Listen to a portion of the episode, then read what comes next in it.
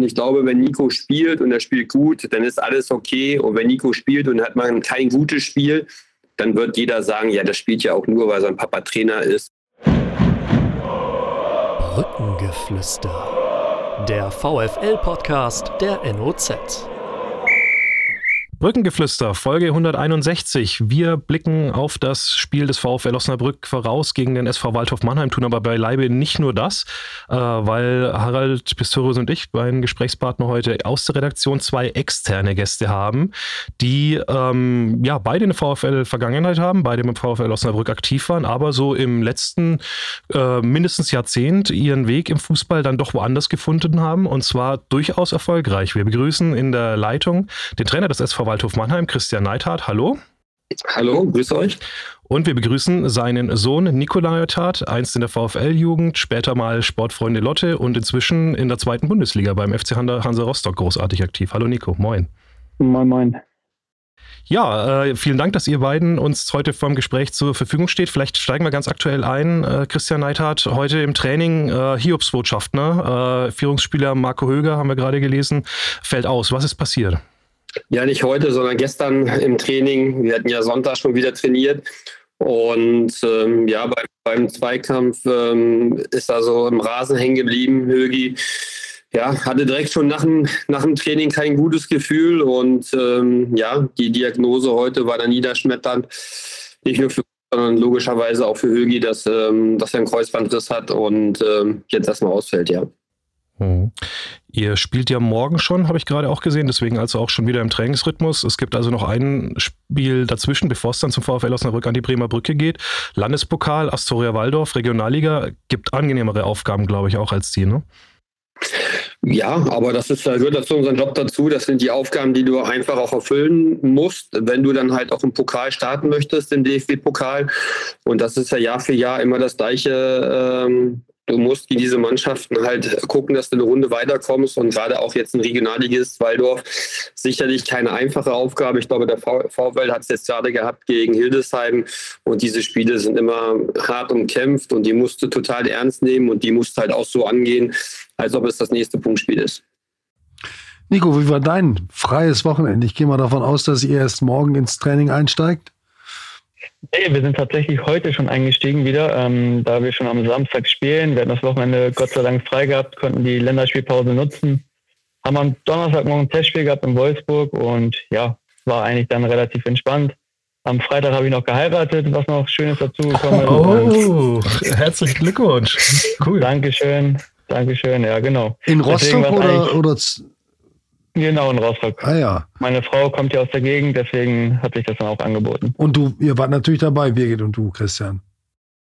Na klar, wir waren auch da. Wir waren mit der, mit der ganzen Family vor Ort und ähm, haben uns darauf gefreut. Ja, dass wir uns bei so einem Anlass natürlich mal alle wieder sehen konnten. Und ähm, ja, wenn du als Fußballer heiraten willst, dann musst du gucken, wie der Spielplan es hergibt. Und das war, das war das einzigste freie Wochenende, was dann eigentlich für uns beide frei war. Und von daher hat es Nico Mhm. Und vom Wetter her auch ganz okay, glaube ich. Ne? Also ich war selber auf einer Hochzeit am Freitag, das hat gepasst. Ja, wir, wir, hatten tatsächlich echt viel Glück. Ähm, wir hatten die Sonne da, ähm, kein Wind in Rostock, was auch nicht so selten ist. Ähm, deswegen hatten wir einen echt perfekten Tag. Ja. Fühlst du dich da inzwischen nicht nur deswegen, sondern auch wegen deiner sehr guten fußballerischen Entwicklung richtig zu Hause? Ist das, wie, wie, wie, wie, wie lebt es sich dort für dich? Das Küste ist ja nicht jedermanns Sache, ne?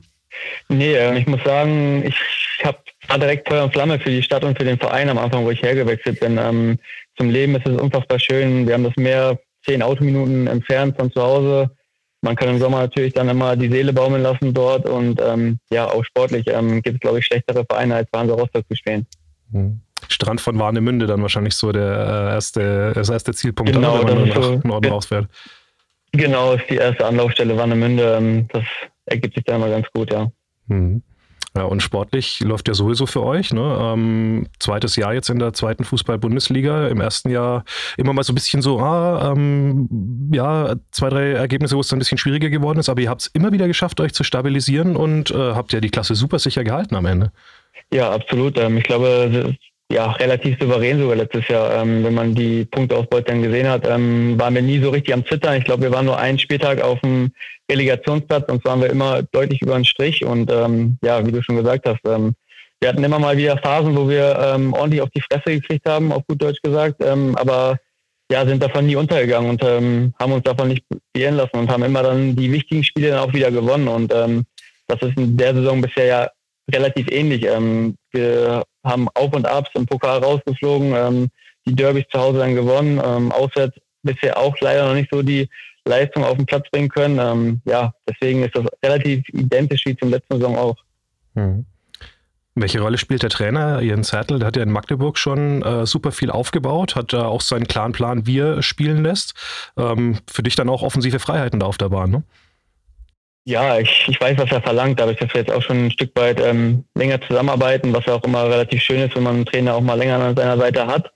Und ähm, ja, wir wissen alle, was wir aneinander haben. Ähm, ich glaube, das sieht man auch dem Platz, dass wir nie nervös werden, wenn wir auch mal eine Phase haben, wenn es nicht so äh, gut läuft, ähm, dass wir dann immer zu unseren Stärken zurückkommen und ähm, somit dann auch immer ja, unsere Spiele wieder gewinnen können.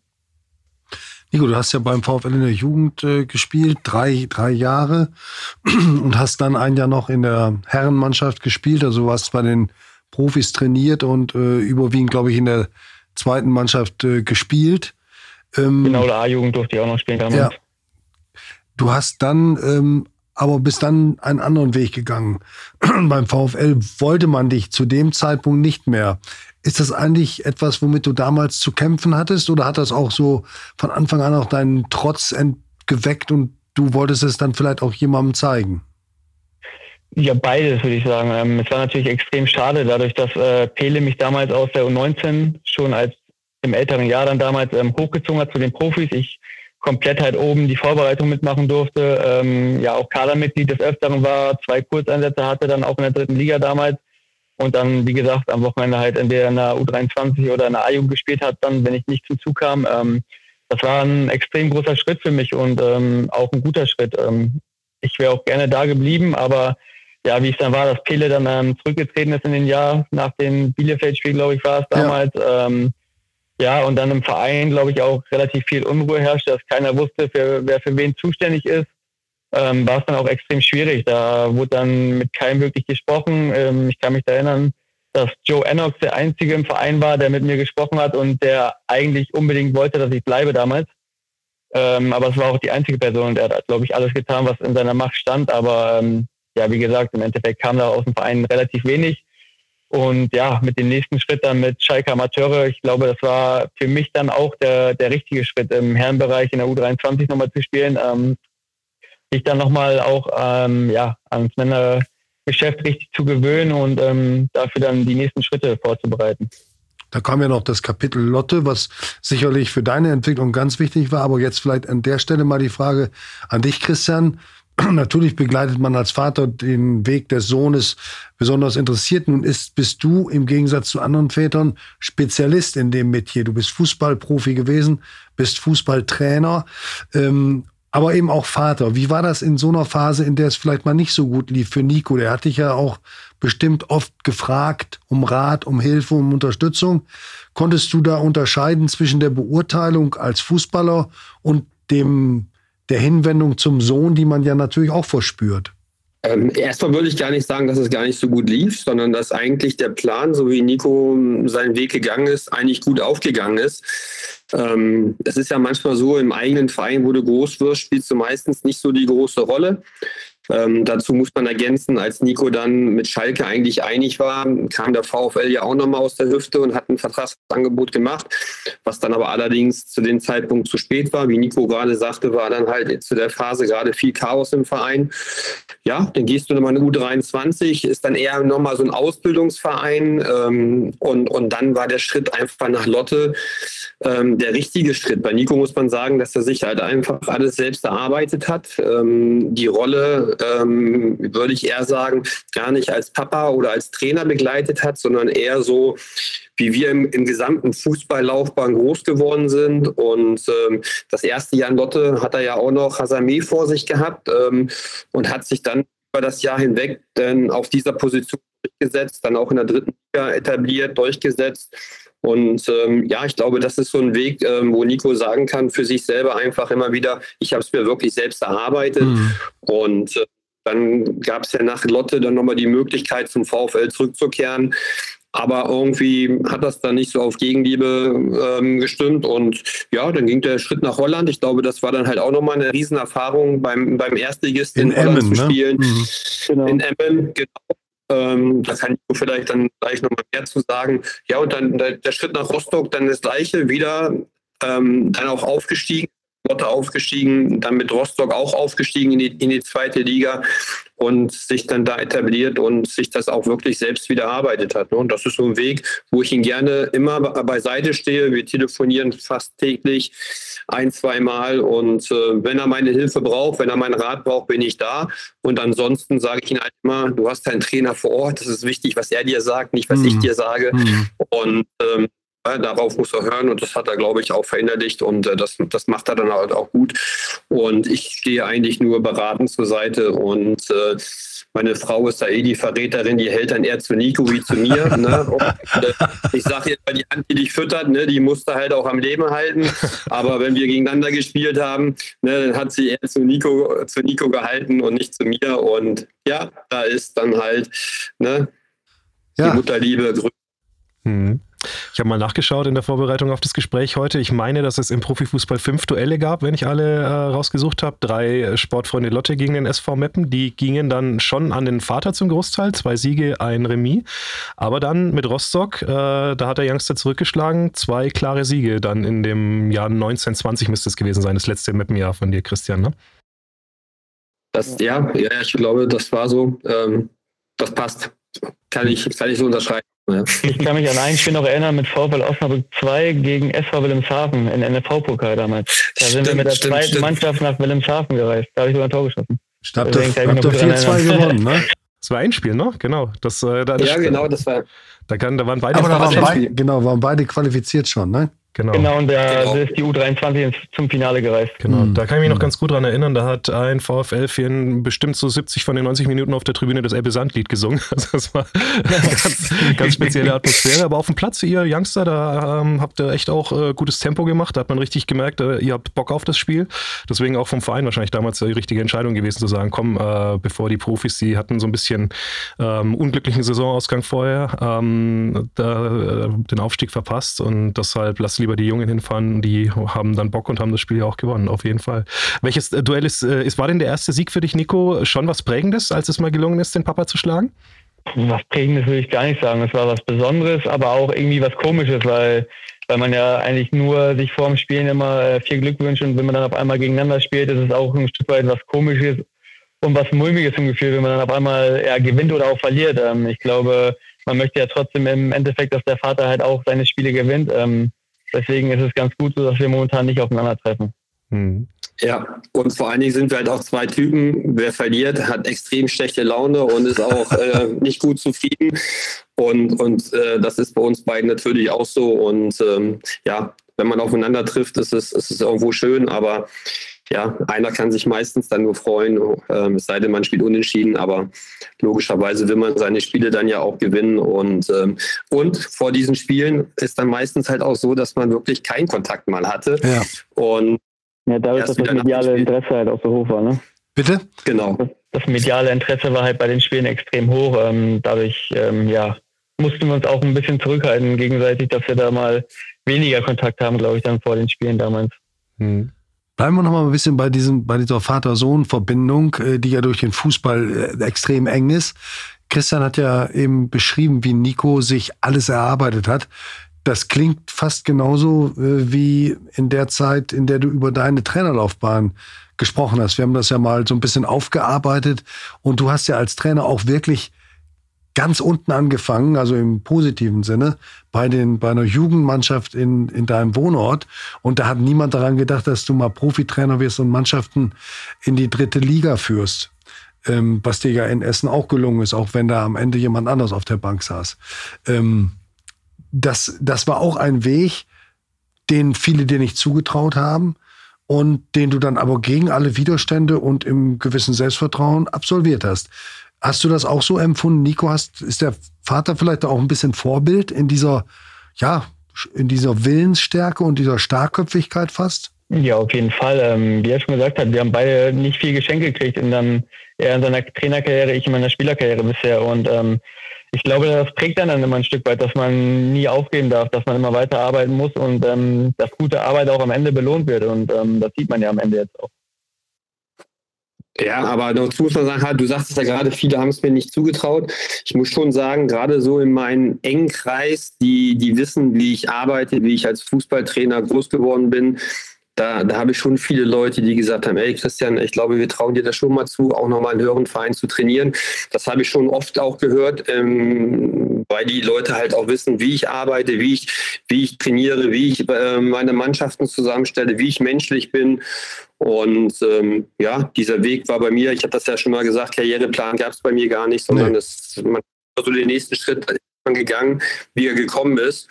Und ich glaube, das ist auch manchmal ganz gut so, dass man sich nicht großartig Gedanken machen muss, was jetzt kommt oder wie man die nächste Aufgabe angeht. Und ähm, dass ich jetzt Trainer vom Waldhof bin, das hätte ich halt auch vor einem Jahr noch nicht gedacht. Ne?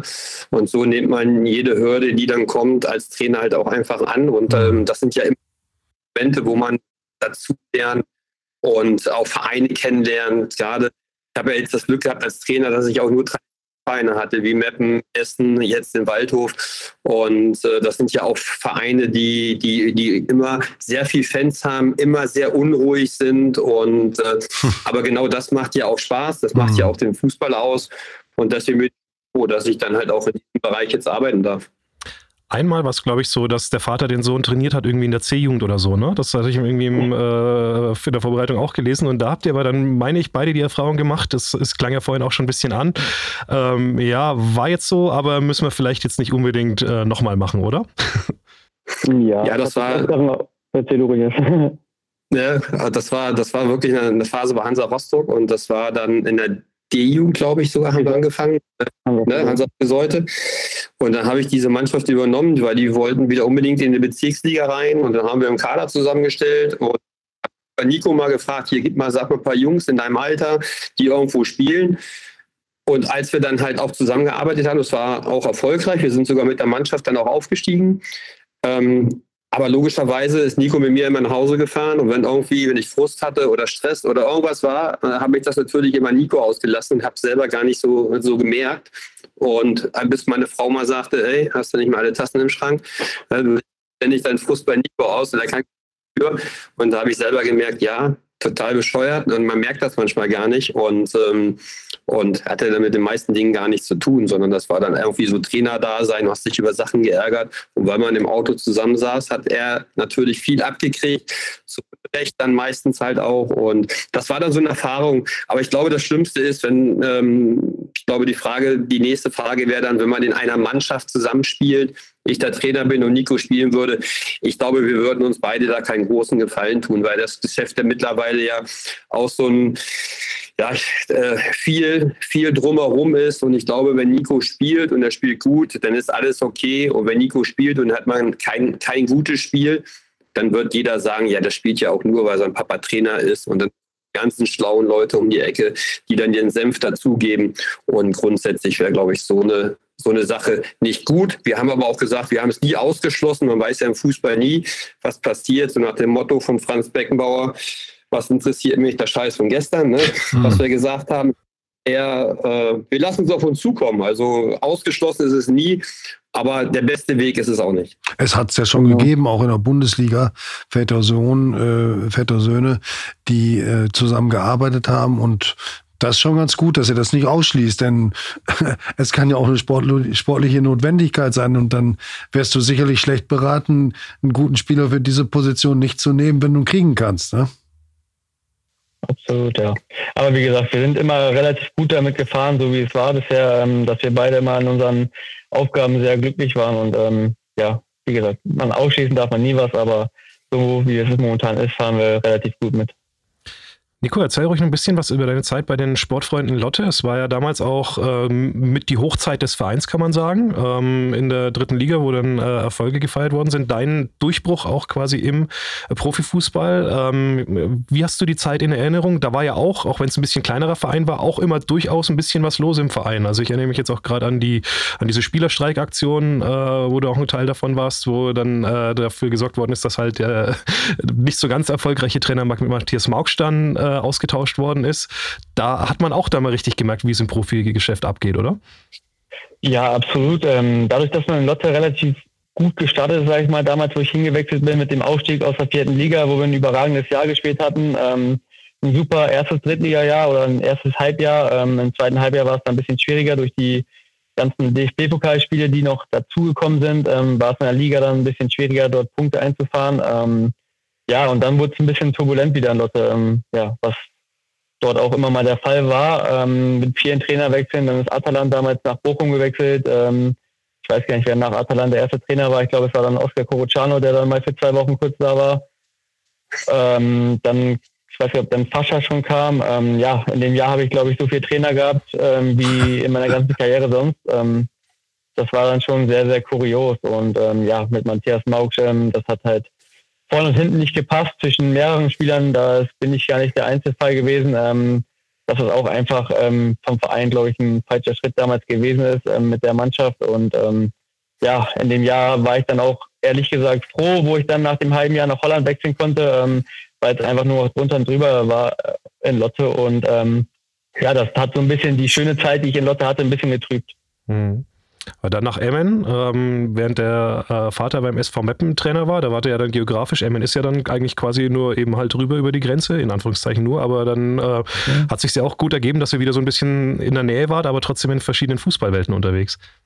Ja, absolut. Ähm, ich habe im Meppen tatsächlich dann sogar gewohnt. Ich bin jeden Tag dann über die Grenze gefahren.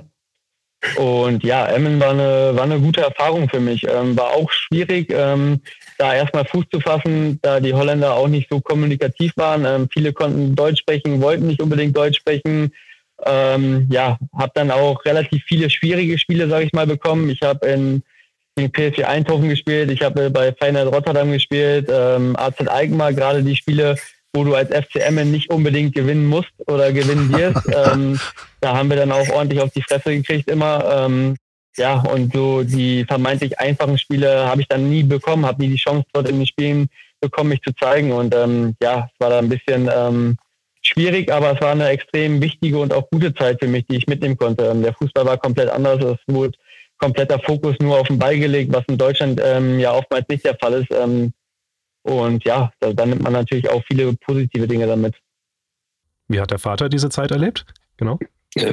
Ja, natürlich auch intensiv, weil ich es natürlich auch verfolgt habe. Und ich, ich kenne den holländischen Fußball eigentlich relativ gut, weil ähm, ich auch viele Kontakte nach Holland habe, auch durch den Trainer Dick de Kuhn, der immer noch ein Emmen-Trainer ist, wir uns auch im, im, Trainergeschäft immer ausgetauscht haben und auch über Spieler viel ausgetauscht haben. In Holland ist natürlich halt auch noch so, ähm, das ist aktuell immer noch so, äh, Emmen spielt auf Kunstrasen im Stadion und sie trainieren jede Einheit auf Kunstrasen. Das ist für jeden Spieler auch eine Riesenumstellung. Und ich glaube, dass gerade jetzt ähm, nach Corona im holländischen Fußball sich da einiges auch nochmal verändern wird und auch hat, dass viele Vereine wieder auf Naturrasen zurückgehen. Und das ist, glaube ich, in Holland schon nochmal ein Riesenunterschied. In der zweiten Liga extrem und in der ersten Liga wollen sie es halt auch minimieren. Und deswegen ist der Fußball dann schon auch nochmal anders. Mhm. Ja. Es geht viel weniger über Außen und viel mehr Kurzpass durch die Mitte, oder? Ähm, Trifft es das? Ja, es ist relativ viel 1 gegen 1 Spieler. Ähm, in Holland hast du extrem starke Außenspieler, die eigentlich nur ins 1 gegen 1 gehen, was in Deutschland halt, finde ich, nicht so oft der Fall ist. Ähm, das ist in Holland extrem aufgefallen, dass die Mannschaften halt auch extrem viel Fußball spielen, wenig Zweikämpfe führen wollen ähm, oder ungern Zweikämpfe führen wollen und dass sie schon alles Fußball, fußballerisch lösen, ähm, dass wenig lange Bälle gespielt werden. Und ähm, ja, das war dann natürlich eine extreme Umstellung, dass so ein ja, körperbetontes Spiel, wie wir es in der dritten Liga dann immer hatten in Lotte, dass es da auf einmal nicht der Fall war, dass du da immer mehr oder weniger eins gegen eins auf dich gestellt warst und nie einen ähm, Rücken hattest, der dich nochmal abgesichert hat. Ähm, das war dann auf jeden Fall schon mal eine Umstellung am Anfang. Mhm. Und der, der Kunstraseneffekt, also den meinte ich jetzt vor allem. Ich hatte, ich hatte einmal in, in äh, Dänemark ein Kunstrasenspiel gesehen. Silkeborg EF hat auch einen Kunstrasenplatz in seinem Stadion. Da ist mir halt aufgefallen, die haben äh, immer versucht, durch die Mitte durchzukombinieren und haben irgendwie die Flügel so im Prinzip komplett äh, Flügel sein lassen. Das ging in Holland eigentlich. In meinem Jahr waren es, glaube ich, nur vier oder fünf Plätze, die Kunstrasen hatten. Ähm, die Spiele auf dem Kunstrasen waren natürlich extrem schnell. Der Ball ist halt immer schnell gewesen. Die Plätze wurden immer bewässert vor dem Spiel nochmal. Ähm, ja, da war, wie gesagt, viel Kurzballspiel, immer ein schnelles Spiel gewesen. Ähm, und ja, war, war sehr ungewohnt auf jeden Fall. Jetzt bringen wir mal ganz viele Jahre zurück. Christian, du hast auch deine Auslandsstation gehabt in deiner aktiven Laufbahn. Die war aber noch ein bisschen aufregender, ne? Ja, die war wirklich aufregend. Also vor allen Dingen halt auch nochmal komplett anders, wie sie, wie sie heute halt auch ist. Ich habe ähm, in China in Chengdu gespielt. Ähm, das war damals alles noch unter den chinesischen Regimen. Äh, vorstellen. Ähm, also darüber könnte ich ein Buch schreiben, glaube ich wirklich, weil in der kurzen Zeit, die ich da war, viel erlebt habe. Zwölf Mannschaften fahren ins Trainingslager und alle sind in einer Kaserne untergebracht und chinesischen Fußballverband trainieren. So hat die Zeit angefangen und ähm, aufgehört hat sie, als ich ähm, ähm, ja, wieder mal in Turbulenzen gekommen bin äh, beim, beim Spiel. Wir mussten ja eigentlich alles, was wir gemacht haben, sind wir geflogen. Nicht wie hier, dass du mit dem Bus irgendwie fährst. Äh, nee, da bist du immer geflogen. Weiteste Auswärtsfahrt waren über 3000 Kilometer. Und äh, ja, da sind wir ständig irgendwo in Turbulenzen gekommen und ich fliege nicht so gerne. Und irgendwann hatte ich die Schnauze voll und äh, das ist jetzt auch nur die Kurzversion davon. Bin ich gelandet, habe gekauft, bin nach Hause geflogen, habe gesagt, tschüss, das war's für mich. Wir reden über 1998, äh, das ist ja dann auch nochmal ähm, ja, fast 25 Jahre her. Ähm, so vom Stil her, war das dann, darf man sich, weil du es jetzt mit der Kaserne angesprochen hast, tatsächlich auch so ein bisschen militärischer vorstellen, wie dort damals der Fußball so auch geführt worden ist? Da muss er dir doch dann auch aus dem Nichts einen Cooper-Test machen und solche Sachen, ne? Ja, erstmal sind wir ins Trainingslager gefahren, vier Wochen. Ne, nach Kulming, das war Stadt des Frühlings, auf 3200 Meter Höhe. Das wussten wir nicht. Und äh, erstmal in der Höhe zu trainieren, das war schon schwierig erstmal für den Anfang. Dann musstest du einen Cooper-Test machen, was eigentlich kein Problem ist. Den läufst du locker runter.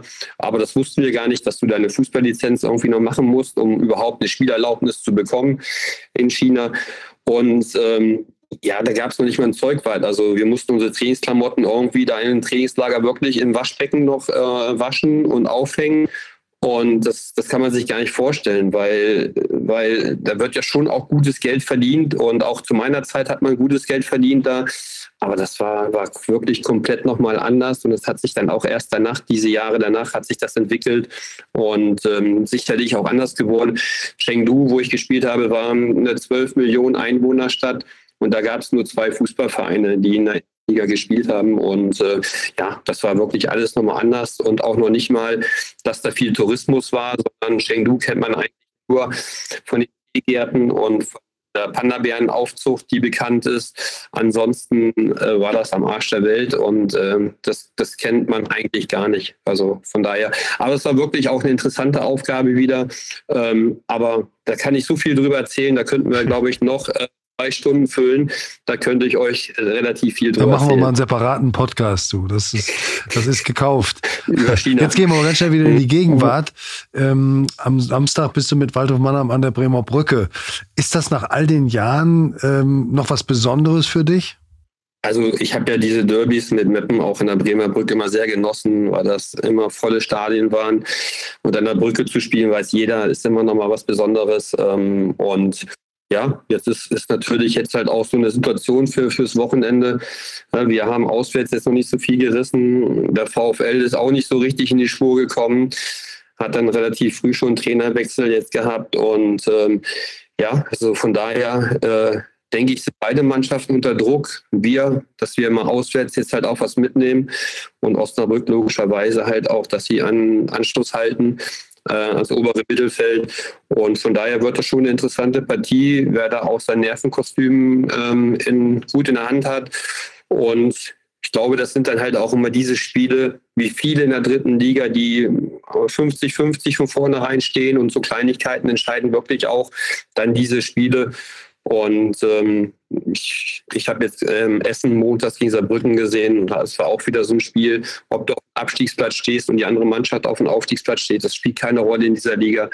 Ähm, alles hart umkämpfte Spiele und ähm, ja, das ist schon viel Abnutzungskampf und äh, du musst dann schon trotzdem gucken, dass du deine Qualität auch mit auf den Platz kriegst und über diese Qualität diesen Unterschied machst am Ende, dass du diese 50-50 Spiele für dich auch gewinnst. Mhm. Wie ist so dein erster Eindruck nach, jetzt müssten es so zwei Monate, drei Monate Waldhof Mannheim sein? Ist ja auch ein äh, volksnaher Club, wo relativ viele rumlaufen, die das Herz auf der Zunge tragen. Du willst wissen, wie die Folge weitergeht? Das Brückengeflüster gibt's ab jetzt zusammen mit allen Vereinsinfos und Streams als VfL-Abo der NOZ. Freu dich auf alle Folgen in voller Länge und sicher dir zum Weiterhören einfach deinen kostenlosen Probemonat auf noz.de slash abo-vfl oder klicke einfach auf den Link in den Show Notes. Viel Spaß!